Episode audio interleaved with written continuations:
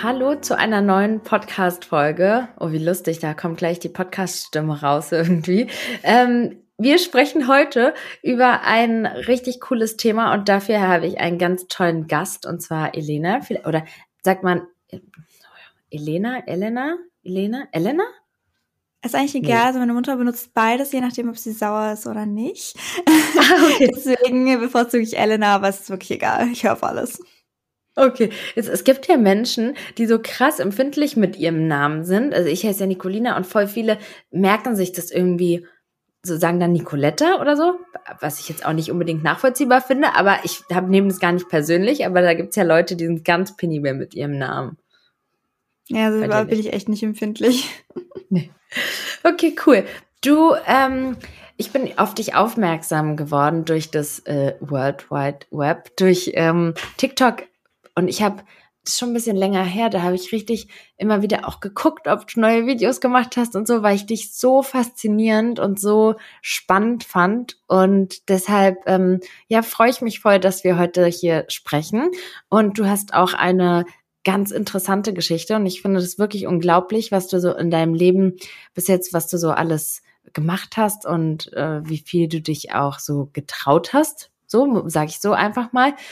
Und ich wollte heute einfach mit dir über dieses Thema sprechen, wie es so ist, wenn man so, mm, naja, Steine hat oder wie soll man das so positiv sagen, so einfach so Herausforderungen hat und wie man die überwindet und wie man trotzdem seinen Zielen und seinen Wünschen vor allem nachgeht und ähm, wie man, ja, wie man sich manchmal vielleicht auch selbst an gewissen Stellen überwinden kann. Und damit die äh, Hörer auch wissen, wer du bist und wovon ich spreche, eine kleine Einführung von dir vielleicht einfach mal, dass du einfach mal so grob anreißt, so was du alles gemacht hast. Erzähl ruhig ganz ausführlich. Alles klar. Ich fühle mich gerade ein bisschen wie in meinen Vorstellungsgesprächen, weil ich bewerbe mich gerade auch auf Jobs und da kommt immer so, erzählen Sie uns bitte was über sich selbst. ähm, dann habe ich gar so nicht. ein Speech in meinem Kopf. mit all so den Stationen. Ähm, also ich bin Ella, ich bin 23 Jahre alt. Ähm, ich komme eigentlich aus Stuttgart. Ich bin aber mit 16 alleine nach Hongkong gezogen, also ohne meine Eltern. Ähm, ich habe mich nämlich damals für ein Stipendium beworben, weil ich wollte unbedingt an eine internationale Schule und meine Eltern konnten sich das halt definitiv nicht leisten. Deswegen ähm, habe ich meinen sehr guten Notenschnitt genommen und bin damit quasi zu jeder Stiftung gerannt, die es gab und habe halt geguckt, ob die irgendwelche Stipendien haben. Und so bin ich dann auf die Stiftung United World Colleges gekommen, die, glaube ich, 18 Internate mittlerweile weltweit haben. Und ähm, die haben auch eins in Freiburg. Meine Mutter hatte natürlich gehofft, oh, Freiburg, nah bei Stuttgart, kann sie mich immer besuchen kommen. Und ich habe dann im Bewerbungsgespräch bei denen gesagt, ja, also ich würde gerne nach Hongkong oder Singapur, weil ich dachte mir, so weit weg, wie es geht, ähm, damit ich halt ähm, einfach eine richtig coole Erfahrung habe. Ich meine, man kriege ich nochmal die Möglichkeit, zwei Jahre lang in Hongkong zu leben. Und deswegen bin ich dann dahin ähm, habe dort meinen Ich schreibe mir hier gerade ich schreibe mir hier gerade nur, dass du dich dich wunderst. Ich schreibe hier gerade, weil ich habe ganz viele Fragen sofort, aber erzähl weiter. ähm, ja, da habe ich dann meinen Schulabschluss dort gemacht. Ich bin dann zwischen der 11. und 12. Klasse ähm, nach Stanford gegangen für zwei Monate und habe dort Unikurse gemacht. Ähm, ich muss sagen, ich habe schon damals relativ gerne gelernt. Ich hatte einfach ein hohes Interesse vor allem auch an juristischen Themen. Und Jura ist eben in der Schule jetzt nicht so das Schulfach. Ähm, da hat man noch nicht so die Möglichkeit, sich damit auseinanderzusetzen. Deswegen habe ich dann da Sommerkurse gemacht äh, im Bereich internationale Politik und internationales Recht. Ähm, und bin dann nach äh, meinem Schulabschluss auch nach England gegangen und habe in Cambridge Jura studiert. Ähm, habe dann währenddessen auch nochmal ein Auslandsjahr in Anführungszeichen gemacht äh, in Regensburg.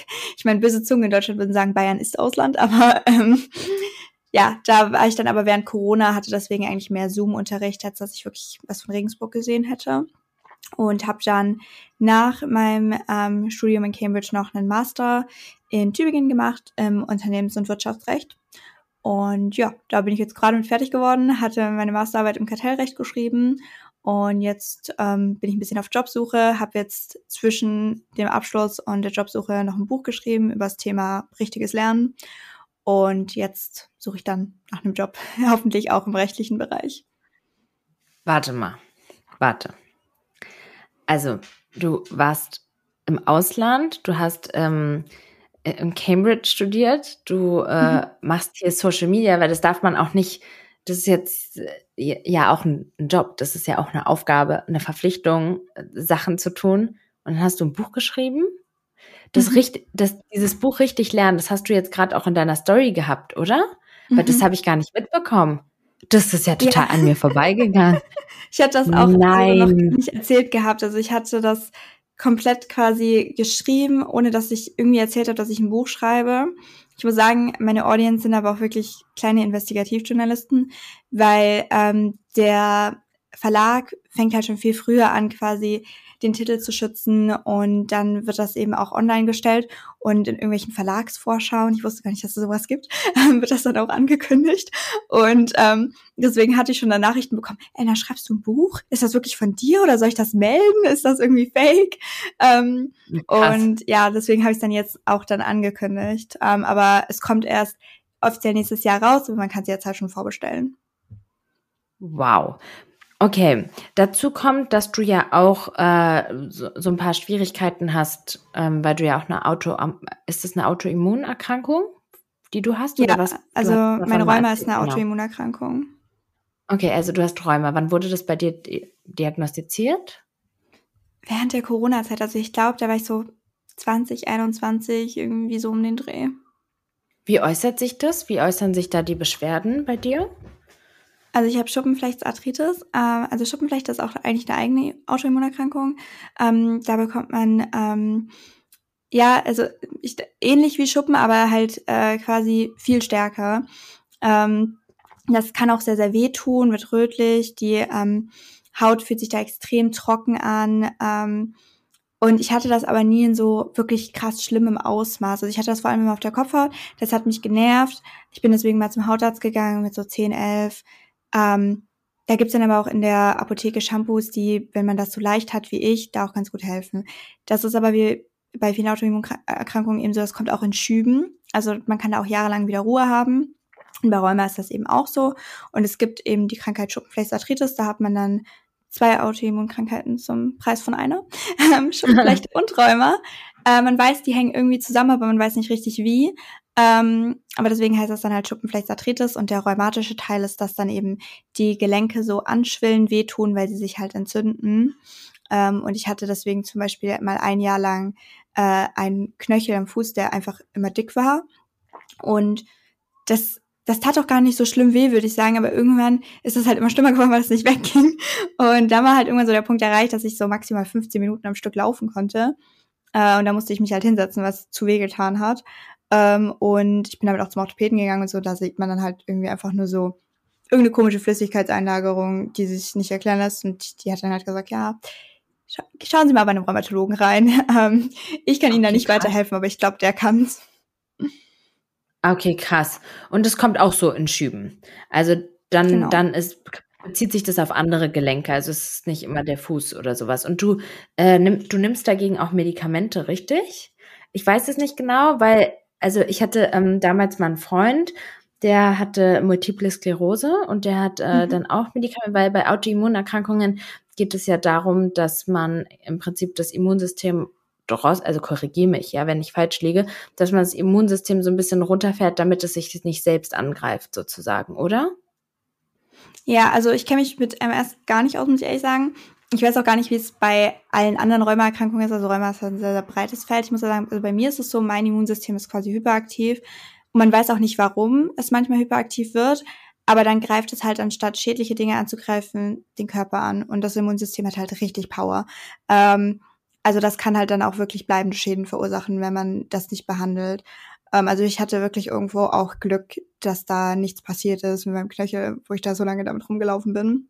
Und dann nimmt man eben Medikamente, ähm, die entweder mehr oder weniger fast das gesamte Immunsystem ein bisschen herunterfahren. Oder es gibt mittlerweile auch Medikamente, die ähm, einzelne Teile des Immunsystems etwas herunterfahren. Ähm, man weiß aber auch noch nicht so viel über diese Autoimmunerkrankung, deswegen muss man eben als Patient dann oft auch ein bisschen rumtesten, welches Medikament dann eben am besten funktioniert ähm, um eben einerseits die Krankheit zu bekämpfen, aber andererseits den Patienten eben auch nicht schlimme Nebenwirkungen verursacht. Okay, krass. Und hast du, geht es dir gut mit den Medikamenten oder also schränken die dich ein? Die, die ähm, Medikamente?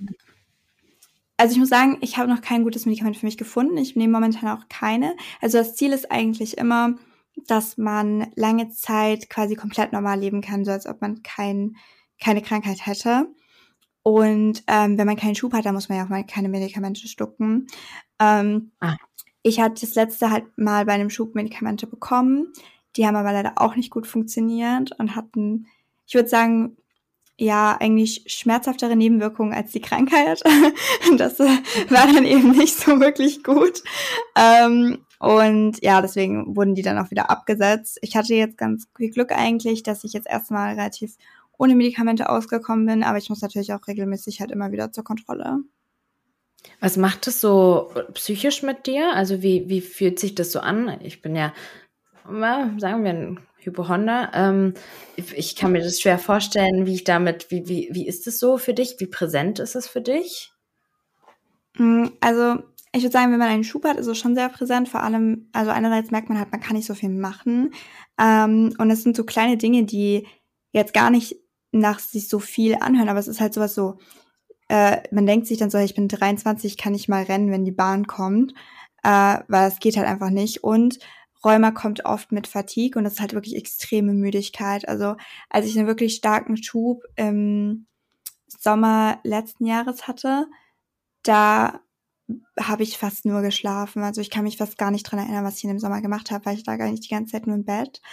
Ähm, und das ist halt schon sehr belastend, weil man hat dann halt eigentlich so gar kein richtiges Leben so drumherum ähm, und muss dann halt irgendwie einfach abwarten, dass die Medikamente dann irgendwann hoffentlich wirken.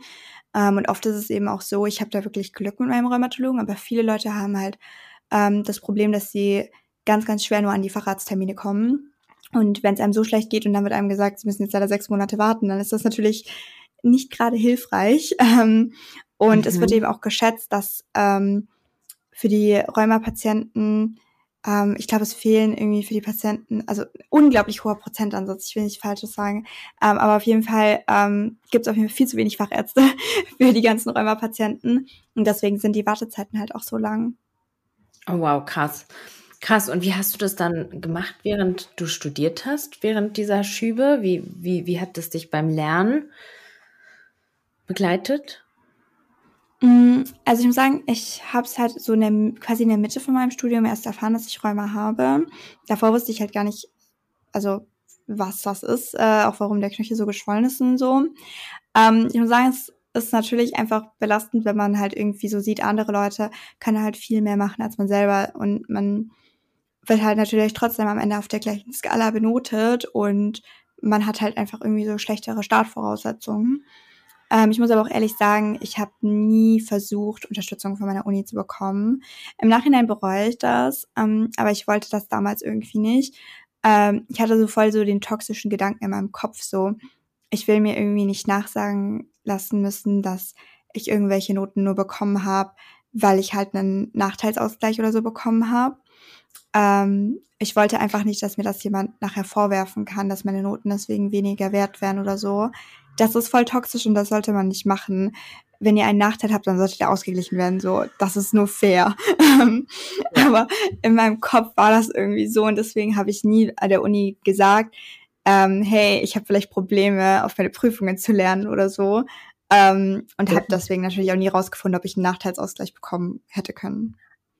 Wie hast du deine Uni abgeschlossen? Mit äh, welcher Note? Ähm, ich hatte Note? ein äh, 2-1-Degree. Also es macht, glaube ich, keinen Sinn, die englischen Noten. Es gibt First, 2-1, 2-2 und Third. Ich weiß nicht, ob ein Third noch ein Pass ist oder ob man da schon gefailt hat oder ob Fail danach kommt. Also ein Third will man auf jeden Fall nicht. okay. Okay, gut, okay. Ähm, also du bist aber, worauf ich hinaus wollte, sehr gut da durchgekommen. Also du hast, du hast ja auch Auszeichnungen bekommen und so weiter während deiner Zeit, wo du studiert hast, richtig? Ja, ja genau. Ich hatte von meinem. Du bist College so bescheiden. Du, du kannst, erzähl das mal hier. Ich habe das nur, ich weiß das nur, weil ich das bei TikTok gesehen habe. Aber du, ja, ähm, die Notenskala, also du hast Auszeichnungen bekommen für deine Leistung. Also unfassbar. Unfassbar. Und ich will hier nur so ein kleines Bild von dir skizzieren, weil ich, ich habe begleite dich und dein Leben. Ja, oh Gott, wie, wie komisch sich das anhört. Aber ähm, Du hattest jetzt auch noch zusätzlich eine Operation, richtig? Mhm. Mhm. ähm, ja, also ich, ähm, ich habe noch eine Krankheit, weil ich habe äh, gesundheitlich das ganz große losgezogen. Ähm, und ich habe Skoliose, das bedeutet, ich habe eine Verkrümmung der Wirbelsäule. Also normalerweise, wenn ihr euch eure Wirbelsäule auf einem Röntgenbild anguckt, dann sieht die ziemlich gerade aus. Und äh, meine ist halt ein bisschen kurvig. Das waren auch die einzigen Kurven an meinem Körper, die ich hatte, ähm, aber lol. Und ähm, das ist nicht gut, äh, weil wenn die zu kurvig ist, dann wird die diese Kurve sich immer verschlimmern. Und dadurch kriegt man, also das, das, das kann sehr wehtun. Ähm, dadurch können sich auch andere Dinge in eurem Körper verschieben, weil halt sich im Körper immer weiter die Wirbelsäule verschiebt. Ähm, und das kann man je nach Schweregrad, kann man das mit anderen Therapiemöglichkeiten korrigieren. Bei mir war das aber schon so weit fortgeschritten, dass man gesagt hat, hier hilft nur noch eine Operation. Und bei dieser Operation ähm, schraubt man quasi Titan an die Wirbelsäule und zwingt sie so in eine gerade Position. Dadurch wird sie aber auch versteift, also es ist eine Versteifung der Wirbelsäule. Und da meine Wirbelsäule natürlich, äh, also mein ganzer Körper war so ausgerichtet auf diese verkrümmte Position, dadurch musste man zum Beispiel auch meine Rippen teilweise neu positionieren, damit die dann halt zu dieser neuen Wirbelsäulenform passen. Also das klingt alles ein bisschen spooky, aber ja. Ich finde, so, du spielst so es total runter. Es ist unfassbar, also die Wirbelsäule, das ist ja das, was uns so aufrecht hält. Das ist ja so ein krass wichtiger Bestandteil für unsere Körperhaltung, für unser aufrechten Gang und alles. Das ist ja, nee, du, das wurde einfach so ein bisschen korrigiert mit Titan, so ein bisschen, als ob man so eine Schiene an so ein Bein macht, wenn man umgeknackst ist, ja. Also, das ist ja sehr krass. Du trägst da jetzt so ein Skelett und sowas und ich finde dich unfassbar beeindruckend, weil du das während der Zeit, ähm, dein, dein Content weiterhin gemacht hast, was auch ganz viele Leute auch unterschätzen, was das für eine Arbeit ist, so Content zu kreieren. Du hast damals einen Blog gemacht oder YouTube-Videos. Wie, wie hast du angefangen? Dich, du machst auch schon ziemlich lange, ne? Ja, ich habe 2015 mit meinem Blog angefangen. Ähm, tatsächlich, weil ich zu schüchtern für Social Media war. Ähm, ich wollte nicht, dass meine Bilder nur drei Likes bekommen. Und ich habe halt gerne fotografiert und dann habe ich halt einfach einen Blog gemacht, auf dem es keinen Like-Button gab und keine Kommentare, ähm, damit ich nicht wusste, dass es niemand liest, quasi. Aber ich habe dann irgendwie Jahre später erfahren, dass mein Blog viel mehr Leser hatte, als ich dachte. Das hat mich dann ein bisschen beängstigt. Ähm, aber gut. Krass. Also du bist äh, wirklich für mich eine unglaublich bemerkenswerte Person, weil ich muss sagen, dass obwohl ich auch irgendwie mich vielleicht als resiliente Person bezeichnen würde, weiß ich nicht, ob ich so, ob ich, also ich finde das total bemerkenswert, deswegen wollte ich auch mit dir über dieses Thema sprechen. Fangen wir mal chronologisch an. Ich habe hier eine Fra einige Fragen notiert. Was hat dich, also ich finde, das ist schon, alleine das ist schon eine Erzählung wert. Was hat dich motiviert, mit 16 einen anderen Kontinent zu besuchen mit einer Sprache, die so völlig und einer Kultur, die uns so völlig fremd ist. Und du bist dann da mit 16, hattest du da so einen unfassbar großen Antrieb und eine Motivation, dass du dich da um diese Stipendien beworben hast und sowas. Du erzählst es so einfach so runter, aber das ist, das ist eine unfassbare Leistung, ja. Also mit 16, wenn ich mir vorstelle, was ich da mit 16 gemacht habe, ich finde es ja schon toll, dass ich eine Therapie gemacht habe, so, ne? Da, da ja, bin ich schon aber anderen sehr stolz sein. Also das finde ich ist auch was sehr, sehr wichtig ist. Ähm, ich bin dann halt erst irgendwie mit, keine Ahnung, 18, 19 in der Therapie gelandet. Ich glaube, ich hätte sie auch früher gebrauchen können. also ich finde, man kann sehr, sehr stolz drauf sein, wenn man das früh gemacht hat und erkannt hat, dass einem das was hilft ich finde auch, das ist so schade, dass Therapie so negativ konnotiert wird. Darüber hatte ich auch in der einen Folge gesprochen. So man sagt, ja, ich gehe heute zum Physio oder ich gehe zum Orthopäden oder was, aber wenn man sagt, ich gehe heute zu meinem Therapeuten, dann ist es so, oh, okay, was ist mit der nicht richtig? Aber ähm, jeder profitiert davon. Ich war so jung, als ich das gemacht habe und wie wundervoll ist es, da so eine, also ich war 14 und wie toll war das, dass ich so eine coole Frau damals hatte, mit der ich einfach über mein Leben gesprochen habe und die mich begleitet hat. Das ist ja für jeden Mehrwert. Da musst du ja nicht gestört für sein oder krank oder so. Ne, das ist ja einfach mhm. toll, sich mit jemandem auszutauschen. Definitiv. So, was hat dich motiviert, wirklich also weiter weg hättest du ja fast nicht gehen können.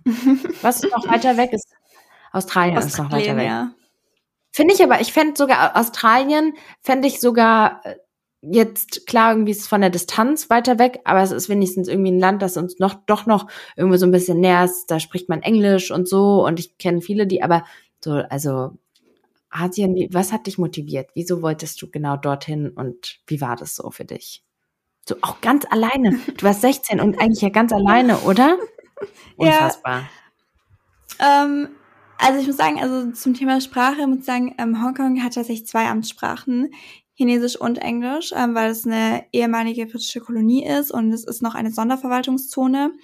Ähm, also die haben ein anderes ähm, Rechtssystem, die haben auch ähm, quasi ähm, ja einen eigenen äh, Regierungskörper und so, ähm, äh, aber natürlich also politischer Einfluss durchaus durch China, also gehört auch offiziell ähm, zur Volksrepublik China, hat aber ähm, durch die Verträge, die damals mit den Briten geschlossen wurden, als diese Kolonie quasi beendet wurde, ähm, eben noch eine gewisse Zeit, in der dieses eigene Rechtssystem von Hongkong noch besteht. Und okay. ähm, ja, ich habe mich damals beworben, eben einfach weil ich ich hatte sehr sehr gute Noten und ich habe mich vor allem, also ich wusste, ich möchte irgendwie was im internationalen Bereich machen und deswegen wollte ich unbedingt mein Englisch verbessern. Und ich war schon, also ich war in einer öffentlichen Schule in Deutschland. Ich hatte aber schon das Privileg, dass wir dort in einer bilingualen Klasse waren. Also wir hatten abwechselnd verschiedene Fächer mal auf Englisch. Und das hat auf jeden Fall sehr geholfen mit meinem Englisch. Ich bin da auch sehr, sehr dankbar für. Aber ich habe halt auch irgendwie gemerkt, an der Schule war halt irgendwie so das Limit erreicht von Dingen, die ich halt noch machen konnte also ich habe mich auch sehr engagiert. Ich war Schülersprecherin, ich war ähm, zum Beispiel auch im Debating Club, der auch auf Englisch war und solche Sachen. Also ich habe schon versucht, da viel zu machen, aber ich wollte halt irgendwie noch ein bisschen mehr haben, um halt auch nachher einfach mit einem besseren Englisch rauszugehen. Dieses Gefühl, was du hast, dass du was ist das, was dich da, was dich da antreibt? Ich was weiß nicht, ist das, wohin möchtest du? Mehr. Ich glaube, ich wollte einfach ja, ich habe mir gedacht, ich habe sehr, sehr hart dafür gearbeitet. Ich hatte sehr, sehr gute Noten und ich wollte, dass sich das halt auch lohnt. Und ich dachte mir, ja, okay, ich weiß, meine Eltern können das nicht bezahlen, mich irgendwie an ein Internat zu stecken oder so. Ähm, aber ich dachte mir, okay, versuchen kannst du es ja mit Stipendien, weil, also, meine Eltern haben immer gesagt, nee, nee, wir können das nicht, weil Geld. Habe ich gesagt, okay, wenn, wenn ich das mit dem Geld kläre, dann darf ich, oder? Und dann haben sie gesagt, ja klar, das denkt ja niemand, dass sein Kind dann nach Hause kommt mit einem Stipendium für Hongkong. Ähm, ja, und dann habe ich mich halt wirklich überall beworben, wo es ging. Und ähm, da waren ganz verschiedene Sachen dabei, also auch irgendwie ein Auslandsjahr in den USA oder so. Also ich habe mich einfach auf alles beworben, was es gab. Ähm, und ich muss sagen, da war halt dieses United World Colleges System wirklich so mein Favorit, weil die jetzt so Schüler aus ähm, ganz verschiedenen Ländern äh, zusammenbringen. Also an meiner Schule waren wir Schüler aus über 80 verschiedenen Nationen. Ähm, und Krass, cool. die garantieren halt, dass jeder, der angenommen wird, äh, bei der Deutschen Stiftung United World Colleges ein Bedarfsstipendium bekommt, wenn der finanzielle Bedarf da ist. Und deswegen war das okay. Oh, natürlich perfekt. Ich muss aber ehrlich sagen, das klang fast zu gut, um wahr zu sein. Also ich habe wirklich Angst gehabt, dass ich gescampt werde, weil es gab auch keine Bilder von dieser Schule. Das war wirklich so, ähm, 2016 bin ich dahin und da gab es natürlich schon Social Media und so, aber es war halt noch so, niemand hat irgendwie so richtig angefangen, so eine Roomtour zu posten oder so von seiner Schule. Ja. Und ich war ja, damals mh. die erste, die halt mal so eine Dormtour gepostet hat, als ich dort war, weil ich dachte mir so, okay, die nächsten Schüler sollen nicht auch Angst haben, dass diese Schule vielleicht gar nicht existiert oder so. Und habe dann halt allein auch so ein bisschen drüber geblockt. Deine Eltern haben dich dann aber erstmal dahin begleitet, oder? Nee, ich bin dann ganz alleine hingeflogen. Du bist dann da einfach alleine hingeflogen. Also ich finde, ich, ich weiß nicht, ich muss sagen, wäre jetzt schon, wenn ich jetzt als 28-jährige Frau und Mutter alleine nach Hongkong fliegen würde, das, das wäre schon und dort irgendwie einen Job machen würde oder so, das wär, würde mich schon Mut kosten, so muss ich sagen, aus der mhm. Comfortzone so raus, man weiß gar nicht, was einen da erwartet und als 16-jähriges Mädchen, wie, wie war die Zeit so für dich? Wie war die Erfahrung für dich? Also ich muss sagen, am Anfang hatte ich ein bisschen Angst, also ich habe auf dem, auf dem Flug einfach geheult, weil irgendwie da hat man dann so gemerkt, was man alles so aufgibt und das natürlich auch einfach man so seine Freunde, die man in der Schule hat und so, das lässt man irgendwie alles hinter sich und das, ja, man merkt halt auch, man wird nicht da sein für viele wichtige Events oder so. Ähm, und äh, das ist natürlich auch einfach, also 15 Stunden Flug, da ist man nicht mal eben da, wenn irgendwas los ist zu Hause. Ähm, und das war dann irgendwie schon krass, wenn einen das irgendwie so überrollt hat. Und vor allem, es konnte halt auch keiner so easy zu dir kommen, wenn irgendwas ist. Ja, genau. So. Also da ist also man dann schon ein bisschen alleine. Hattest du das, hattest du ähm, Ängste davor und so dort? Wie war es so für dich? Hattest, hattest du Sorgen, Ängste, bevor du das angetreten bist? Also komischerweise, bevor ich das angetreten hatte, gar nicht. Das ist wirklich erst auf den Flug gekommen. Ähm, ich glaube, ich habe das irgendwie verdrängt oder so. Ich weiß auch nicht. also war irgendwie so die Motivation und das Ziel war, das war das, was präsent war. Das, was du dort erleben willst, das, was du dort erreichen willst, das war das, was, was so präsent für dich war dort, oder? Oder, ja, oder genau. Also ich, ich glaube, man, man konzentriert sich auch einfach eher aufs Positive, weil man halt nicht so Angst haben möchte. Äh, und das konnte man halt erst nicht mehr so verdrängen, als ich dann am Flug, im Flieger war und dann wurde es halt ernst sozusagen. Das ist aber, du sagst das so leicht, aber so ist es für viele Menschen nicht. Viele Menschen konzentrieren sich nicht auf einfach auf das Positive. Das ist schon auch eine krasse Eigenschaft von dir und eine, die, die dich auch irgendwo so ich, wir versuchen, schau mal, was ich hier versuche. Ich versuche so ein bisschen deine Magie, deine Essenz so ein bisschen in Worte zu fassen, damit vielleicht der eine oder andere sagen kann, ah, davon hätte ich auch gerne ein bisschen. Weil es ist schon, es ist schon sehr beeindruckend, was du für eine Geschichte hast. Und ähm, du einfach mal so ins Ausland, also einfach ein Auslandsjahr zu machen und so. Wir hatten früher auch welche, die das gemacht haben. Und ich weiß, dass sich viele das gewünscht hätten, ich hätte es mir vielleicht auch gewünscht, aber das war für mich überhaupt nicht möglich, weil ich mich selbst so sehr ähm, davor verschlossen habe, weil die Ängste so groß waren. Aber bei dir, weil ich meine, es kann ja nicht sein, für, auf mich hätte er genau das gleiche gewartet wie auf dich. Also auch wenn ich jetzt in ein anderes Land im Sinne von was Neues, was vielleicht Beängstigendes oder so, aber du hast dich dann halt auf das konzentriert, was du dort erreichen möchtest. Ne? Also deine, dein Ziel war so viel größer als habe ich es richtig formuliert oder wie würdest du das sagen? Ja, ich weiß gar nicht, ob es unbedingt das Ziel war. Ich glaube, ich war auch einfach extrem dankbar, einfach diese Möglichkeit zu haben, weil ähm, ich hatte halt wirklich so diesen Wunsch, ich möchte halt einfach mehr machen und ich möchte halt auch, blöd gesagt, dass ich halt meine Arbeit in der Schule irgendwie auszahlt, dass ich halt damit halt dann auch an eine Schule gehen kann, wo halt vielleicht auch ein bisschen irgendwie ein anderes akademisches Pensum ist, wo man vielleicht mehr machen kann und so. Und ja, ich war halt einfach extrem dankbar, dass ich diese Möglichkeit bekommen hatte, weil zu Hause war halt immer, nee, wir haben kein Geld. Ähm, und das habe ich auch verstanden und da mache ich meinen Eltern auch gar keinen Vorwurf. Also das ist einfach nein, so nein. gewesen. Meine Mama war alleinerziehend ähm, und hat trotzdem mich immer so weit unterstützt, wie sie kann und das war wirklich immens. Ähm, aber das ist halt als Kind total frustrierend, wenn halt das so der limitierende Faktor ist und du halt so viel Arbeit schon reingesteckt hast und dann ist es halt immer irgendwie so, ja, aber es hängt halt am Geld. Und deswegen war ich einfach so krass dankbar, dass diese Möglichkeit gekommen war, die halt wirklich so viel besser war als alles, was ich mir so erhofft hatte. Also ich hatte wirklich so gehofft, vielleicht kriege ich irgendwie ein Stipendium für ein halbes Jahr, um irgendwo ins Ausland zu gehen oder so. Und dann kam so die Zusage, zwei Jahre dort einen Schulabschluss machen, Internat. Und das war so, wow, das ist, das ist wirklich der Best Case, der gerade wahr geworden ist. Ähm, Nochmal so zurück zu Fragen, die ich habe, ja. Also wir haben ja gesagt, es wird hier, wird hier ein Chit-Chat, nicht unbedingt so ein Interview, aber ich habe einfach zu viele Fragen, die mich interessieren. Als du so eine Schülerin warst, ich meine, entweder die Hörer, die meine Hörer hier sind auch viel jung, also viele junge Mädels, wo ich mich, wo ich auch so ein bisschen erhoffe, dass so Geschichten vielleicht auch so ein bisschen Inspiration sind und so ein na, manchmal braucht man auch ein Vorbild einfach, um zu wissen, wie es auch so gehen kann. Aber wie, du musst ja auch schon in der Schule vorher, bevor du das Internat und so weiter angetreten bist, weil eine Menge, wie, wie war die Schulzeit für dich? War das so, dass du viel gelernt hast oder war das so, dass dir das alles so aus dem Ärmel gefallen ist? Die, die guten Noten? Also ich würde sagen, ich bin nicht die hellste Leuchte am Kronleuchter, aber ich bin eine Leuchte, die sehr hart arbeitet. Und damit habe ich, glaube ich, sehr, sehr viel wettgemacht. Also ich war sehr, sehr schlecht eigentlich in der Schule bis zur so siebten Klasse. Also da war ich wirklich das akademische Schlusslicht. Ähm, meine Lehrer hatten durchaus Sorgen, dass äh, das mal in Mathe an der Versetzung ähm, hadern könnte. Ja, ähm, und dann habe ich mich irgendwie so Ende sechste Klasse drauf eingeschossen, ähm, ich möchte Anwältin werden, ich möchte Jura studieren.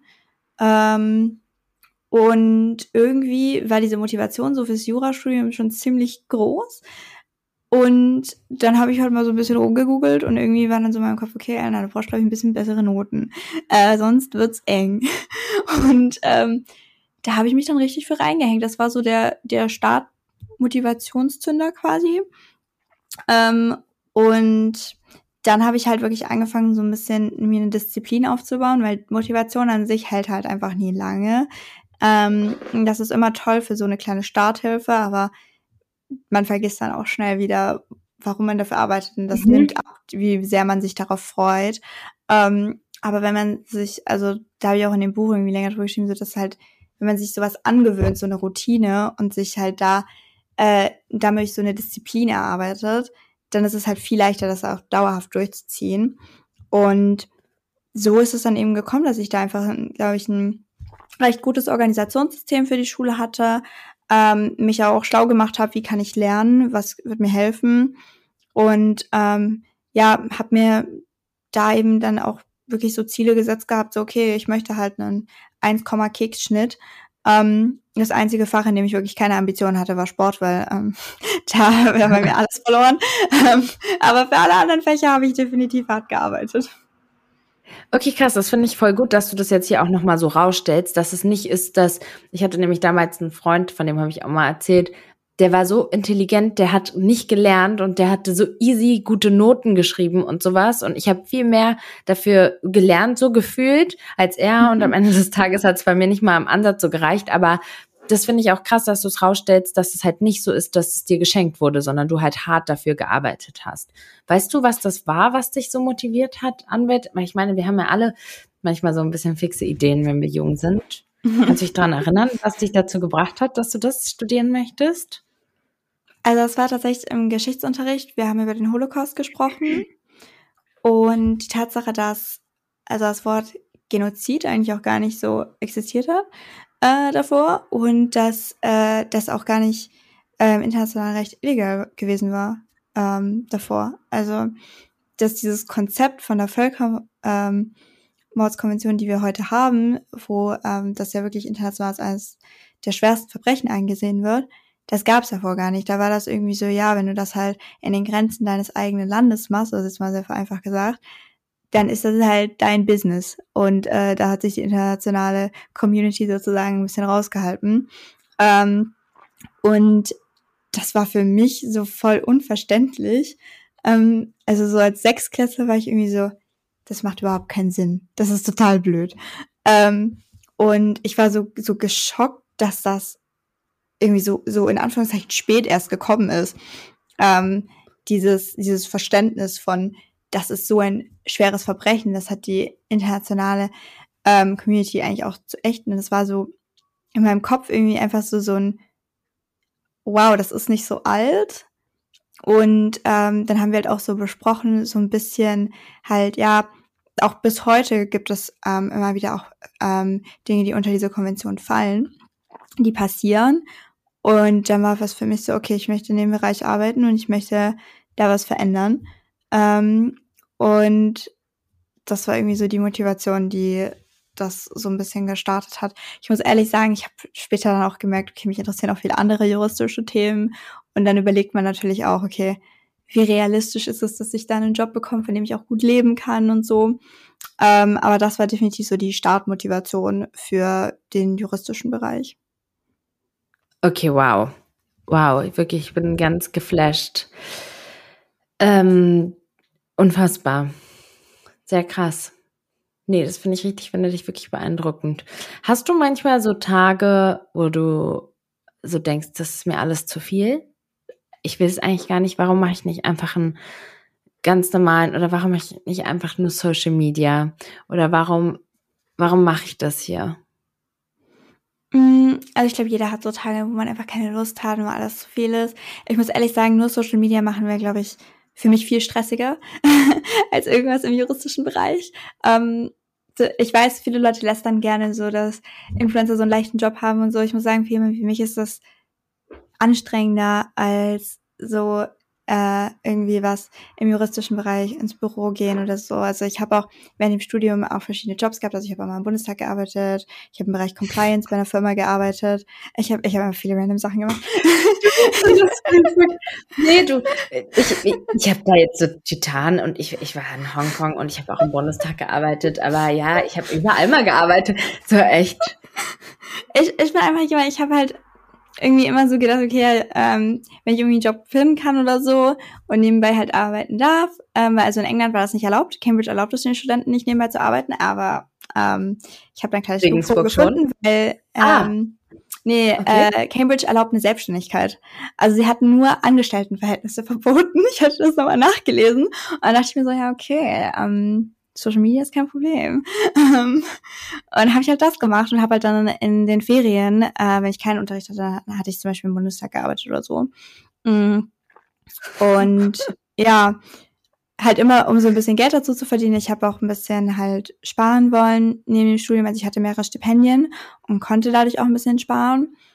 Und ich wollte halt vor allem meiner Mama halt zum Schluss von meinem Studium halt was schenken können, so als Dankeschön, weil ich weiß, sie hat definitiv an vielen Stellen zurückgeschickt, äh, zurückgesteckt, damit mein Bildungsweg so aussehen kann, wie er aussieht. Und das weiß ich auch immens zu schätzen, weil das geht meiner Meinung nach sehr weit darüber hinaus, ähm, was man so als Elternteil ja schon so, würde ich sagen, moralisch unterstützend leisten muss. Ähm, ich glaube, kein Elternteil schuldet es dir, den ein Studium wie Cambridge zu finanzieren. Ähm, und ich finde es schon wirklich krass, wie viel meine Mama da geleistet hat, damit ich das machen konnte. Wow, das rührt mich richtig, ich muss richtig, ähm, weil, also ich bin ja selbst auch Mutter und ähm, ich habe das manchmal so ein bisschen vermisst bei meiner Mutter, dass sie mich, mich unterstützt und ja, ich bin auch von der anderen Seite dankbar, weil es ich glaube, ich habe auch viel davon profitiert, dass es hart war an vielen Stellen und sie mich nicht, ich glaube, sie wollte mich nicht so sehr in, in Watte packen, sondern sie wollte, dass mhm. ich die Lebenserfahrung habe. Heute, früher habe ich sie sehr dafür verurteilt, heute finde ich es gar nicht mal so verkehrt.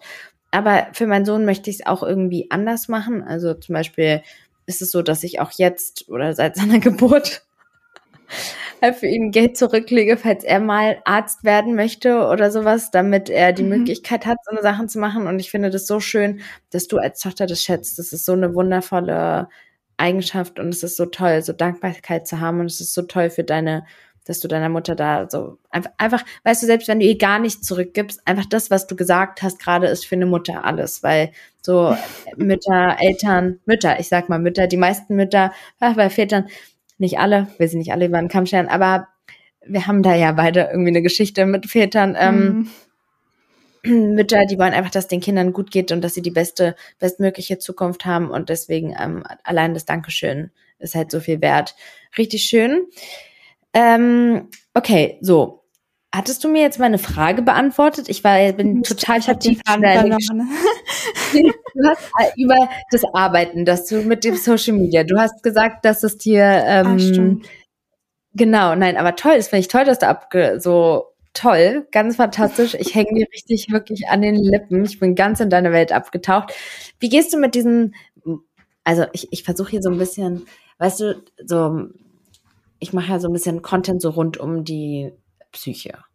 So, mhm. Psychologie nennt man das ja auch. Ich weiß nicht, ob du es wusstest. Spaß, ich will nicht sagen, dass es ein Psychologie-Podcast ist, aber so ein bisschen um dieses Mentale, was da so, wie gehst du mit diesen Situationen um, wenn du so merkst, es ist richtig herausfordernd? Weil äh, wir haben ja so ein bisschen geschrieben und du meintest auch, ähm, dass es dir auch wichtig ist zu sagen, dass wenn man ähm, eine Krankheit hat und so, dass man auch da auch irgendwie so liebevoll mit sich selbst umgehen muss und soll. Und unbedingt ist es, denke ich, was, was uns beiden auch voll wichtig ist. Aber ähm, es gibt trotzdem, ja, immer trotzdem auch Möglichkeiten, seine Ziele dennoch zu erreichen, trotz Krankheit, trotz krummer Wirbelsäule, trotz ähm, finanziellen Schwierigkeiten. Und den Weg bist du halt gegangen. Du bist halt nie den leichten Weg gegangen. Also das ist das, was, wo, wo, wo ich so ein bisschen rausfinden möchte, was da so bei dir passiert, während du diese Entscheidungen triffst, was da ist, wenn du mal eine richtig schwere, schwere Zeit hast, ja, wo du von deiner Krankheit irgendwie so überwältigt wirst, dass du so denkst, boah, warum tue ich mir diesen ganzen Stress hier an? Warum mache ich nicht einen normalen Job oder so? So, weißt du, was ich meine? Mhm. Also ich muss ehrlich sagen, mein Ziel ist eigentlich immer ein normaler Job eigentlich gewesen. Also ich bewerbe mich jetzt auch auf normale Jobs sozusagen. Aber ähm, warte, normale Jobs, okay, gut. So ein, ich, ich denke nicht, dass du mit deiner Qualifikation so einen durchschnittlichen Job haben wirst mit einem durchschnittlichen Gehalt. So. Ja, okay, also es ist natürlich klar, ich bewerbe mich auf Positionen, die natürlich auch ähm, den, den Abschluss auf, und so sprechen. Du dich jetzt? Hm? Wofür, wo, du bist ja, bist du jetzt komplett fertig mit deinem Studium? Du hast einen Bachelor ja. und einen Master. Musst du jetzt noch, musst du jetzt irgendwie noch so ein Referendariat oder so machen? Nee, das wäre, wenn ich in Deutschland Jura studiert hätte mit zwei Staatsexamen. Ähm, da ähm, ist man dann auch in Deutschland befähigt fürs Richteramt oder kann Anwalt werden und so weiter. Ich hätte in England den ähnlichen Weg gehen können, um Anwältin werden zu können. Ich habe mich aber letztendlich dagegen entschieden, bin nach Deutschland gekommen. Ich kann aber natürlich jetzt nicht hier als Anwältin arbeiten. Äh, man kann aber im Bereich der Privatwirtschaft arbeiten. Ähm, ich bin da mal sehr äh, allgemein, wenn ich sage, wo ich ungefähr arbeiten möchte, weil äh, ich glaube, wenn ich das zu im Detail beschreibe, können sich Leute sehr einfach zusammenrechnen, wo ich arbeite. Und okay. ähm, ich finde das immer sehr wichtig, dass so Privatseiten, also ich bin jemand, ich finde LinkedIn auch total creepy, äh, wenn man da hinschreibt, wo genau man arbeitet, weil ich finde dann immer, ja. ich hatte total Angst, dass da jemand einfach mal Montagmorgens um acht steht und sagt, hi, ich wollte dich schon immer mal treffen. ja. Deswegen ähm, schreibe ich bei LinkedIn toll. immer auch erst im Nachhinein rein, wo ich gearbeitet habe und ähm, halt das immer so ein bisschen so zurück quasi. Ähm, der ist smart. Ja. Versucht er auch. Aber du, okay, gut, aber das ist schon mal gut. Du, du möchtest aber halt nicht ähm, als Anwältin arbeiten oder als Richterin oder so, sondern eher in der Politik?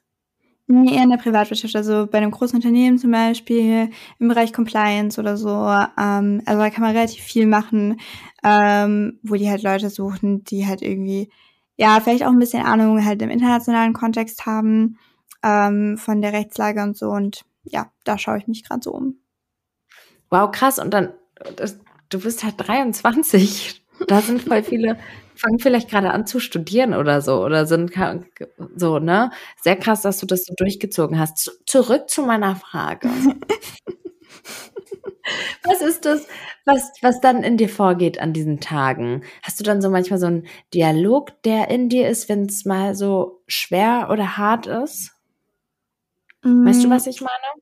Ja, aber ich muss ehrlich sagen, ich finde solche Tage eigentlich nicht so schlimm, weil ich finde halt, wenn der Körper sagt, er braucht eine Pause, weil ich finde, das ist, was der Körper dir sagt, wenn, wenn du nicht mehr so kannst, dann nimm die Pause. Also, ja, ich finde, das ist das Beste, was man da machen kann. Sich ins Bett legen, sich eine Tüte Chips schnappen, die Lieblingsserie gucken. Äh, ich kann Brooklyn Nine-Nine sehr empfehlen, um gut lachen zu können. Ähm, und ja, sich halt eine Pause zu nehmen, sich dann halt, ähm, wenn man wieder Energie hat, auch wieder ranzusetzen. Also ich glaube, es gibt nichts Unproduktiveres, als wenn man einfach nicht mehr kann, sich an seinen Schreibtisch zu setzen und versuchen, doch irgendwas zu machen. Also zumindest bei mir persönlich bleibt da gar nichts hängen. Ähm, und dann finde ich, lohnt es sich nicht, ähm, sich dafür so fertig zu machen. Ich. Sag mal, wann bist du ähm, während der Uni immer so aufgestanden? Als du gelernt äh, in Cambridge zwischen vier und fünf. Ähm, jetzt in Tübingen eher zwischen fünf und mal auch sogar sechs. Also das war dann ein bisschen mehr ausschlafen. Ja, richtig ausschlafen bis sechs. Du bist zwischen vier, du bist zwischen vier und fünf aufgestanden.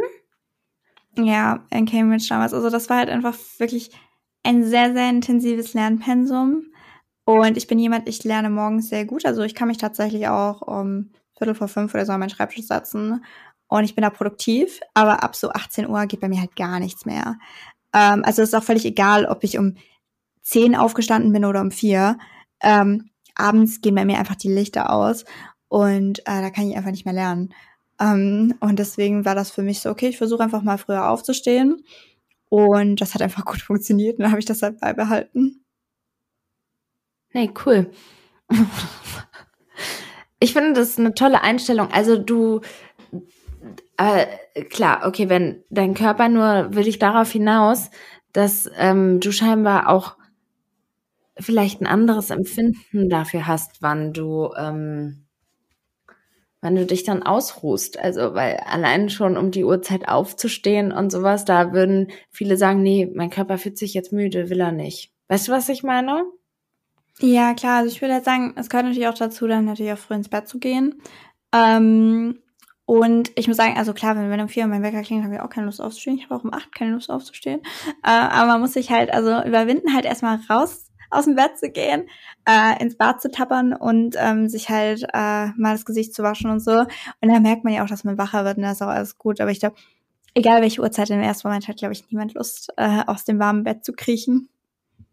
Ich habe den Eindruck, dass du gar nicht, dass du gar nicht so richtig äh, vor Augen hast, wie unfassbar deine Leistung ist, die du da.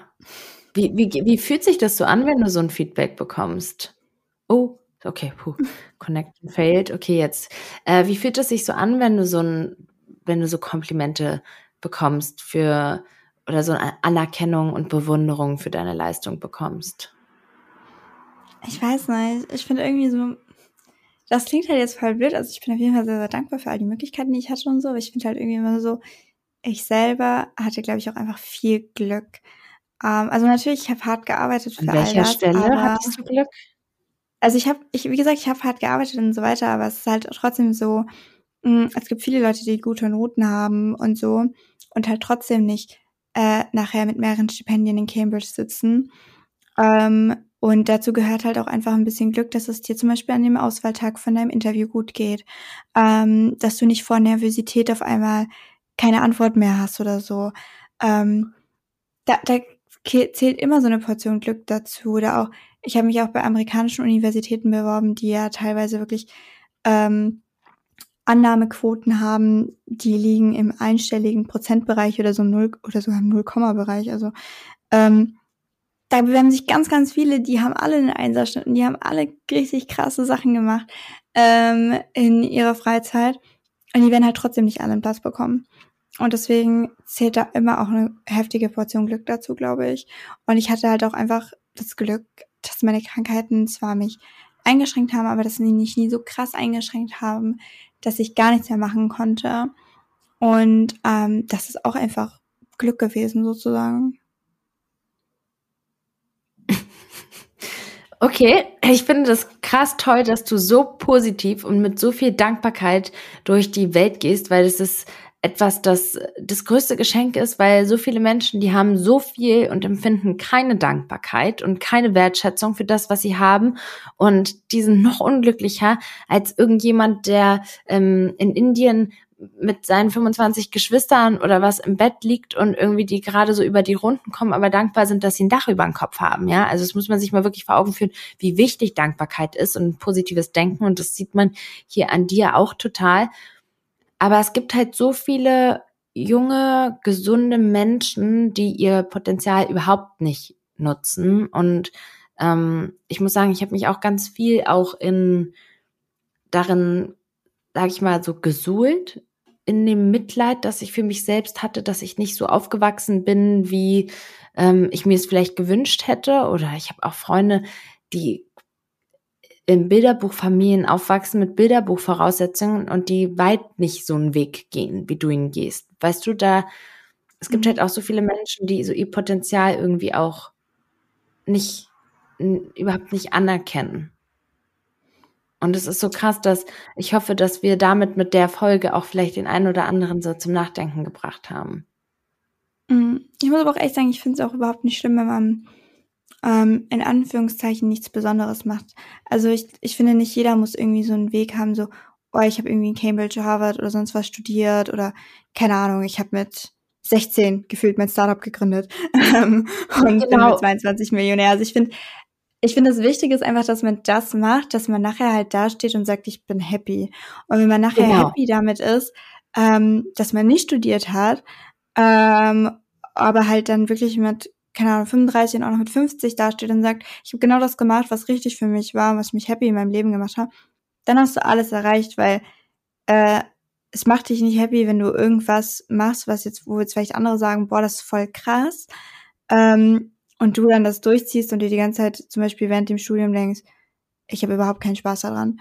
Und dann halt dein ganzes Leben einen Job machst, wo du auch sagst, das interessiert mich gar nicht. ich finde es richtig gut, dass du das jetzt hier auch nochmal sagst, damit ich das auch nochmal ähm, ausführen kann, wie ich das meine. Oh Mann. Äh, mein Telefon, Entschuldigung. Ähm, ich bin zu einer Million Prozent deiner Meinung. Ich bin jetzt ja auch gerade, ähm, mein Sohn geht nächstes Jahr in die Schule und beschäftige mich ganz viel mit dem Schulsystem und dass verschiedene Menschen halt eben auch anders sind und dann ähm, es halt krass ist, dass das Schulsystem eigentlich über alle Leute so, ne, also jeder hat halt irgendwo so die gleich, den gleichen Weg, auch mit verschiedenen Voraussetzungen und die Individualität und die eigenen Leidenschaften und so kommen, werden halt in der Schule, sind halt irrelevant und nicht irrelevant, aber ne, worauf ich hinaus möchte, ist, dass mir auch das Wichtigste für meinen Sohn ist. Und da habe ich auch manchmal Konflikte mit dem Kindergarten, weil der, weil die dann sagen, er ist irgendwie verträumt und singt die Lieder nicht mit und so. Dann sage ich auch, lass ihn doch, wenn er die Lieder nicht singen will. Und wa warum muss er denn jetzt hier das, das mitmachen, weil ihr das auf dem Lehrplan so habt, wenn das gar nicht das ist, was er möchte. Und wenn mein Sohn sagt, ich möchte, meine Leidenschaft ist Brot zu backen, dann ist es das Schönste für mich, wenn er seiner Leidenschaft nachgeht. Aber worauf ich mich beziehe, ist, ich bekomme ganz, ganz, ganz, ganz viele Nachrichten. Ich spreche ja hier ganz viele Themen an, die so die mentale Gesundheit angehen und ich bekomme sehr viele Nachrichten von Menschen, die mir von ihrem, in Anführungszeichen, Leid oder von ihren bedrückenden Themen berichten. Und ich muss sagen, ich denke so oft, hey, klar verstehe ich das, aber ich gebe dir mal ein Beispiel, es war aber auch eine sehr äh, extreme Nachricht. Ähm, eine Followerin, die gesagt hat, hey, ich fahre ähm, mit meinem Freund in den Urlaub und ich kann ähm, mir, äh, ich habe aber gar kein Geld und vielleicht kannst du mir helfen. Und ich dachte so, hm, okay, was meint sie jetzt genau mit, kannst du mir helfen? Normalerweise hätte ich darauf gar nicht geantwortet. Und dann meinte ich so, hey, wie, wie kann ich dir denn helfen? Und dann meinte sie, ja, krass, dass du fragst, es würde schon mal krass helfen, wenn ähm, das Hotel bezahlt ist. Und dann habe ich gedacht, hey, ich gebe dir jetzt ganz kostenlos einen Rat, wenn du einen Weg findest, dass du dir selbst dieses Hotel finanzierst, dann wirst du dadurch sehr viel mehr profitieren, als wenn irgendjemand anders das einfach bezahlt. Oder halt auch irgendwie, klar, ich habe ja auch eine krasse Meinung und sowas und ich will halt auch auf, ich sage ja gar nicht, dass alle selbstständig sein sollen, überhaupt gar nicht. Ich finde es wundervoll, dass es eine Vielfalt gibt und also für mich wäre Jura gar nicht meins sondern es gibt halt so viele Menschen, die sich beschweren über ihre Situation und unglücklich sind mit ihrer Situation und sich dann aber aufhalten lassen und von ihrer Müdigkeit oder von ihrer, ne, also Müdigkeit, aber dann, wie du sagst, dann geh früher ins Bett und dann steh früher auf, um dann noch das zu machen, was du machen möchtest. Wir haben halt alle eine begrenzte Lebenszeit hier und das Schlimmste ist, was ich mir vorstellen kann, dass ich auf mein Leben zurückblicke und sage, hättest du mal damals, wärst du mal damals deinen Träumen und deinen Wünschen nachgegangen. Und darum geht's mir nur, dass man seinen Träumen und seinen Wünschen nachgeht, ganz unabhängig davon, was das ist, ohne sich selbst Ausreden zu geben. Das kann ich verstehen. Ich glaube, bei vielen Leuten ist es aber auch so, also, mm, wenn ich immer so höre, so dieses so Müdigkeit oder so, mm, ich habe da immer auch so die Sorge, dass es den Leuten vielleicht einfach mental auch nicht gut geht und sie das vielleicht auch gar nicht so wahrnehmen, dass sie sich vielleicht auch einfach Unterstützung suchen sollten.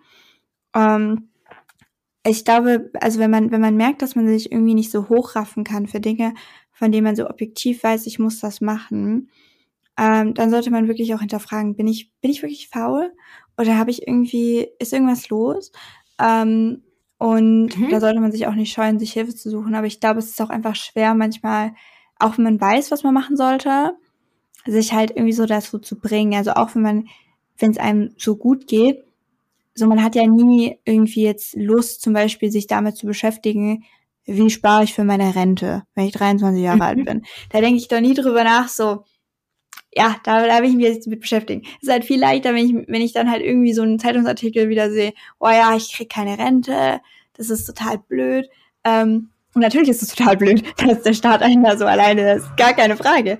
Ähm, das ist nicht richtig. Ähm, aber das ist natürlich viel einfacher, ähm, sich dann einmal darüber zu beschweren, als sich jetzt hinzusetzen und zu sagen, okay, ich fange jetzt mal an zu rechnen, äh, um mir anzugucken, was sind, keine Ahnung, die Durchschnitts, äh, Werte von, ähm, was ich also prozentual so verdiene, wenn ich in, keine Ahnung, irgendwelche ETFs spare oder was auch immer. Und mhm. sich zu überlegen, okay, wie viel muss ich monatlich zurücklegen in solche Anlagen. um dann am Ende eben genug Geld zu haben für meine Rente und sich mal auszurechnen, wie Geld brauche ja. und so. Das ist ja nichts, worauf man Lust hat. Und das sind so total viele Themen, wo man halt sich immer so denkt, ja, das kann ich auch gerne morgen machen, weil heute habe ich keinen Bock. Ähm, und man schiebt halt dann so viele Sachen so vor sich her, insbesondere wenn sie sich halt so auf die weite Zukunft beziehen. Deswegen habe ich auch dieses Thema Altersvorsorge genommen, weil da will man mit 20 halt wirklich nicht drüber nachdenken. Falls hier jemand ist, der aber 20 ist, aber gut ist nicht drüber nachdenken. weil das ist, ist halt wichtig. Ja, Thema, ja. bestes Jahrzehnt zum Sparen. Ähm, und das sind halt solche Sachen, glaube ich, wo es halt so viel einfacher ist, es von sich wegzuschieben weil es einen vielleicht in dem Moment auch nicht so direkt betrifft und dann ist es halt leichter, sich erstmal nur ein bisschen drüber zu beschweren oder es sogar einfach komplett zu ignorieren. Ja, ja. Und es ist auch immer so dann in dem Moment, hat man halt vor sich, okay, lerne ich jetzt oder ach, ich fühle mich ein bisschen müde, ich lege mich jetzt hin und guck halt eine Serie, so oder am Morgen die Entscheidung, ich bleib einfach heute liegen und lerne nicht, mach meine Lernsession heute nicht oder sowas und ja, es ist halt am Ende diese Disziplin, es gibt ja auch ganz viele Experimente dazu mit Kindern, wo man auch das Leben von den Kindern äh, begleitet hat, wie die sich entwickelt haben. Kinder, die schon im frühen Alter, sagt ihr das was, das Experiment? Mm, -mm.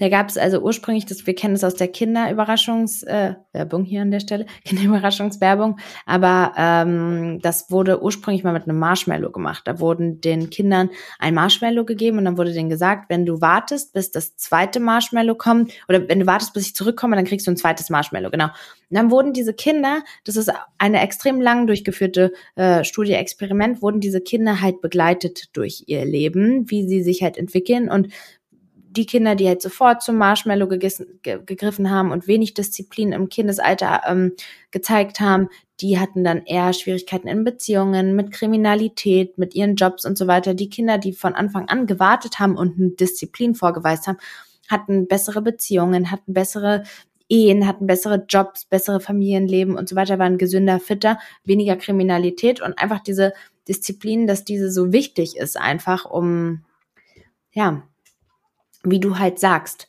dieses Altersvorsorge ist unfassbar wichtig und ich kenne ganz wenig Menschen in meinem Umfeld, die sich darüber ernsthaft Gedanken machen und kenne aber ganz viele alte Menschen, die ähm, oder ältere Menschen, die wirklich jetzt Schwierigkeiten haben und wir sind jetzt an dem Punkt, dass wir jetzt Schwierigkeiten haben, wenn wir aber in dem Alter sind, dass wir alt sind.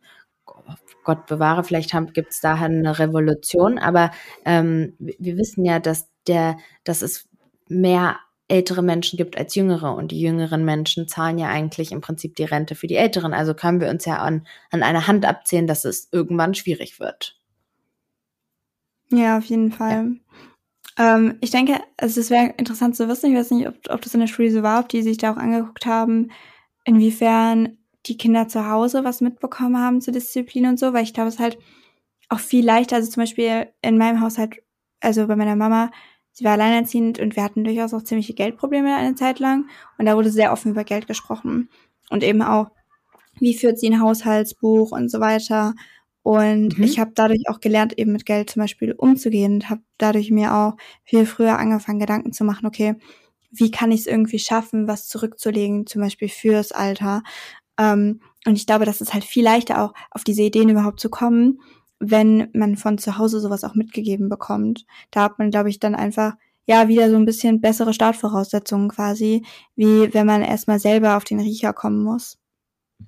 Weißt du, was sehr ähm, eine sehr spannende Diskussion ist? Ich weiß gar nicht, mit wem ich sie hatte. Also ich stimme dir zu 100 Prozent recht, äh, äh zu 100 Prozent zu. Ähm, so, dass man manchmal zum Beispiel sagt, ja, also jetzt nehmen wir mal irgendwie eine Person, die so und so alt ist und irgendwie nie so richtig was hinbekommt im Leben und eigentlich voll unglücklich ist mit allem Verschuldetes und so. Und dann sagt man ja, warum macht die Person nicht einfach das und das? Aber wenn wir uns vorstellen, dass wir genau in der Situation wären, aber auch mit genau der Erfahrung und genau der Erziehung und genau diesen Punkten, dann würden wir vielleicht genau an dem gleichen Punkt stehen, weil eben, und ich muss sagen, ich hatte vielleicht ich, ich bin meiner Mutter jetzt nach, rückblickend gesehen bei vielen, an vielen Punkten dankbar. Aber ich hatte zum Beispiel dann auch Impulse aus Büchern oder Impulse aus Speakern oder sowas, die mir dazu, die geholfen haben, ähm, was anderes zu denken, aber vielleicht auch überhaupt den Schritt zu gehen und etwas zu lesen oder sowas. Von da, da kam auch irgendwo ein Impuls her. Und vielleicht sind wir mit dieser Podcast-Folge genau dieser Impuls. Weißt du, was ich meine? Mhm. Ja. Okay, cool. Ich würde dich damit jetzt auch endlich in Ruhe lassen. Du äh, hast, äh, also ich, ich finde diese Folge unglaublich inspirierend und ich muss sagen, dass wenn ich jünger gewesen wäre und vielleicht auch noch in meiner Schulzeit gewesen wäre, hätte mich das sehr inspiriert. Ich habe nämlich damals auch mal eine Geschichte gelesen. Das war nämlich eine afrikanische Frau, die geflohen ist von ihren mit ihren Kindern nach Amerika und dann hat sie dort studiert und ähm, ihre Kinder alleine großgezogen in einem Land und hat dann irgendwie nachts gearbeitet und die Kinder haben sich auch teilweise viel vom, von den Resten aus dem Müll ernährt und so. Und sie ist aber Doktorandin. Und ich muss sagen, dass mich diese Geschichte oft begleitet hat, als ich dachte, dass irgendwas nicht möglich ist. Da habe ich gedacht, wenn sie das geschafft hat, dann schaffst du es auch. So. Und vielleicht mhm. denkt man auch so, wenn Elena, Elena, warte, was ist die saure Form? Elena, das ist das langgezogene, hört sich saurer an. Ist das das ja. saure? Also Elena okay. ist, es, ist das Gute. Ist das Gute, okay. Was Elena da erzählt hat, vielleicht begleitet es den einen oder anderen auch mit. Okay, wann kommt denn dein Buch raus? Da können wir ja gleich mal hier ein bisschen Promo machen. äh, Dankeschön. Es kommt äh, Ende März nächsten Jahres raus. Ähm, aber also man kann es jetzt schon vorbestellen. Okay, hast du es schon bei dir? Nee, ne? Wurde noch nicht produziert, oder? Oder doch, hast nee, du schon? Nein. Nee, ähm, in der, also in der Verlagsbranche dauert das, also es ist jetzt geschrieben, alles. Ähm, es geht jetzt in ein sogenanntes Lektorat, da wird nochmal ein bisschen drüber geguckt. Ähm, und dann wird das Ganze erstmal gesetzt, heißt das. Also da kommt das erstmal in dieses Layout, da guckt dann eben eine Grafikerin drauf, dass es alles gut aussieht, wie jede Unter- und äh, Unterüberschrift aussehen soll und alles. Da wird all das dann quasi nochmal genau abgeglichen, dass alles passt. Und dann geht das quasi in den ersten Probedruck und dann schaut man, ob das wirklich dann auch so gut aussieht, wie man sich das vorgestellt hat. Richtig cool. Ich würde es auf jeden Fall unbedingt, weil mit Lernen habe ich definitiv ein Thema. Ich freue mich sehr, das zu lesen. Richtig cool. Da gibt es auch ehrlich gesagt nicht so Geiles auf dem Markt. Also ich habe Schwierigkeiten mit dem Lernen. Ähm, ich habe es auch nie gelernt zu lernen, würde ich so rückblickend sagen. Ich muss sagen, jetzt mittlerweile bin ich auch naja, ob ich vielleicht da auch Herausforderungen habe, was meine Aus Aufmerksamkeitsspanne angeht, so rein biologisch betrachtet, frage ich mich auch, will ich jetzt aber gar nicht weiter in das Thema reingehen, aber ich freue mich sehr auf das Buch und äh, kann mir gut vorstellen, dass das ganz ausgezeichnet sein wird. Also richtig lernen heißt es. Ich werde es auch gleich nochmal verlinken. Danke für deine Zeit, danke für, dass du dich so geöffnet hast und ähm, ich bin ganz gespannt auf das Feedback. Und wie immer, falls ihr diesen Podcast gerne mögt, dann könnt ihr gerne eine Bewertung da lassen und folgen. Und äh, vielen Dank fürs Zuhören und ich freue mich auf die nächste Folge. Tschüss. Ciao.